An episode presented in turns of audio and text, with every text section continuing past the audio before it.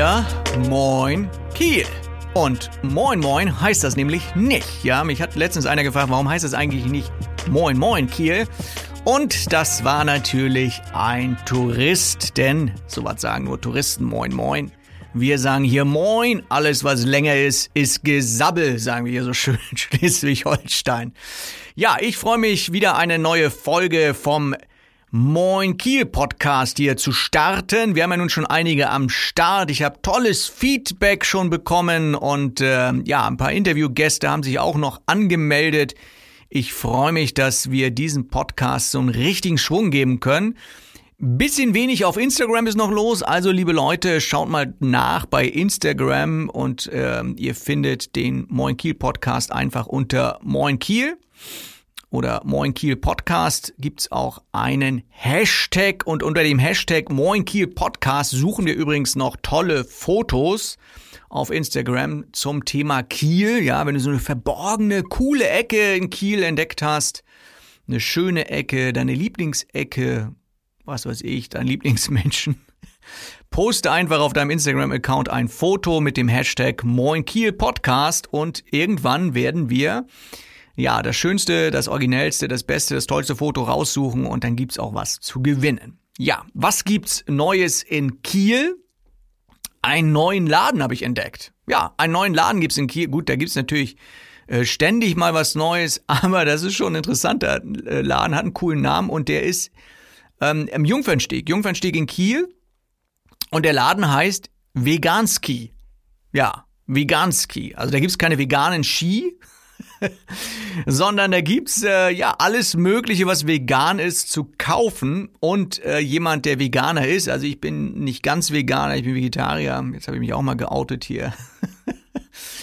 hat aber medizinischen Hintergrund. Aber ich sag mal, wer, wer Veganer ist, der hat das, der hat das ja nicht einfach. Also nicht nur, dass er angefeindet wird von jedem äh, Menschen, der sagt, Mensch, ihr fresst äh, mein äh, Schnitzel, das, äh, den Salat weg oder so, sondern Spaß beiseite. Veganer hat's ja auch schwer, wenn er einkaufen geht. Ne? Also ein Veganer, der geht einkaufen und was muss er immer machen? Immer drauf gucken auf diese ganze Verpackung, auf diese ganze Zutatenliste, weil man kann ja nicht immer sicher sein, dass etwas wirklich top am Ende wirklich vegan ist, weil dann wird irgendwie noch Milchpulver rein oder eine Gelatine irgendwo reingepackt, ja.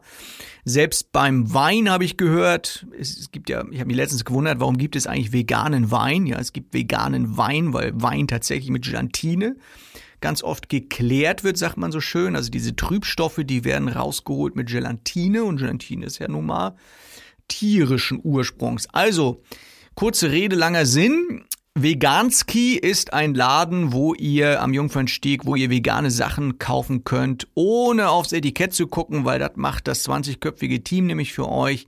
Die schauen, dass alles, was da im Laden gibt, vegan ist und dann könnt ihr so richtig schön, ohne irgendwie auf irgendwelche Verpackung zu gucken, dort shoppen gehen. Ja, schaut mal rein. Cooler Laden, das äh, habe ich dort entdeckt.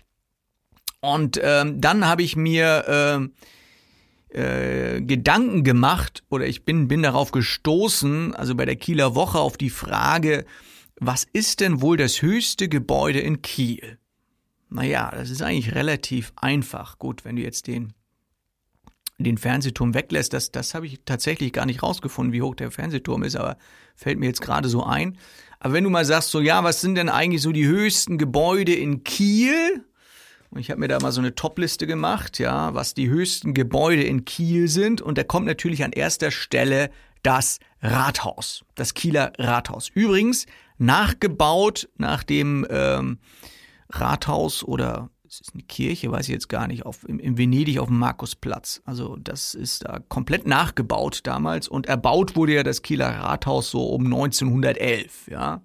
So, jetzt rat mal, wie hoch ist das? Wie hoch ist das Kieler Rathaus? Nicht ganz so hoch wie der Berliner Fernsehturm, weil der ist nämlich 365 Meter hoch. Nee, der äh, Kieler, das Kieler Rathaus ist 106 Meter hoch. 106 Meter und damit das höchste Gebäude in Kiel. Ja.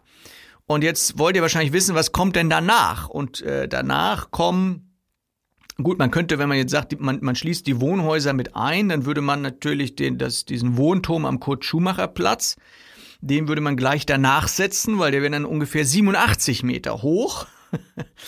Und äh, dann äh, kommt aber schon das äh, Mercator Hochhaus. Mercator Hochhaus, ja, wenn ihr nicht, äh, wenn ihr durch Kiel fahrt, ihr kennt Kiel vielleicht noch nicht so gut. Mercator Hochhaus, das ist das mit den Olympischen Ringen dran. Ja, das ist ein, das ist so ein äh, Behördenhochhaus und das ist dann eigentlich das zweithöchste Gebäude, wenn man das äh, ja, Wohngebäude rauslässt. Und das dritthöchste Gebäude in Kiel, das wäre dann ähm, ja das Hochhauscenter am Germaniahafen den gibt's noch nicht so lange. Also dieses Hochhauscenter, was dort äh, gebaut wurde, ja, wo unten die ganzen kleinen Lädchen drin sind, wo die Skandinavier ihre Bierdosen kaufen.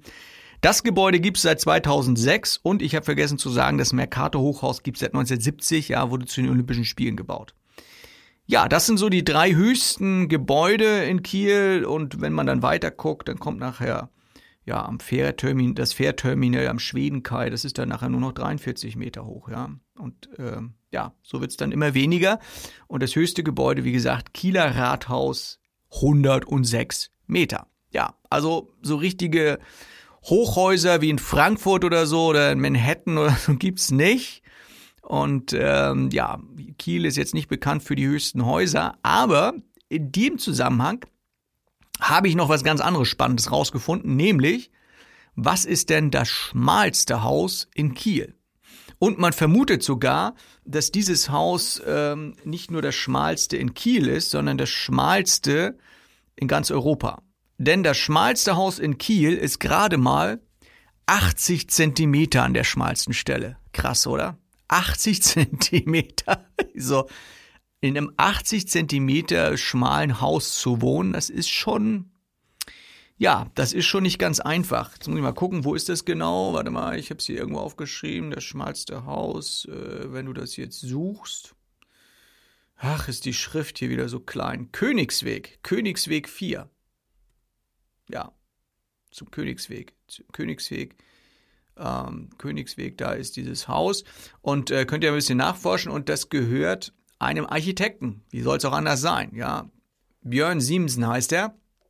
Und Björn Siemsen, der hat das irgendwie 2006, 2007 gebaut und der hat dort diese schmale Lücke gesehen und äh, hat dort immer so durchgeguckt durch diese Lücke und hat gedacht, so Mensch, das wäre doch mal eine coole Herausforderung, in diese kleine schmale Lücke, das sind ganze 29 Quadratmeter, dort ein Häuschen reinzubauen. Das war die Herausforderung, ja.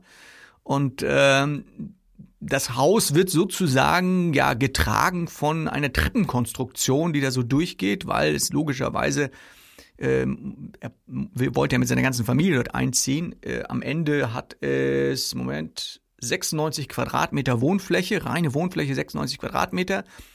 Und wenn das so ganz schmal ist, dann äh, muss man natürlich gucken, wie macht man das. Und er hat so eine ganz spannende Treppenkonstruktion gemacht, äh, wo die Treppen sozusagen in die Zimmer so reinreichen. Er hat also gar kein richtiges Treppenhaus, sondern die Treppe reicht immer so in die jeweiligen Zimmer rein. Und dann kann er oben von der Dachterrasse, guckt er in die ganze Stadt rein, ja, irgendwie links äh, Fernsehturm, rechts kann er dann bis zur Collarline gucken. Also ganz interessant gemacht mit Dachterrasse oben drauf.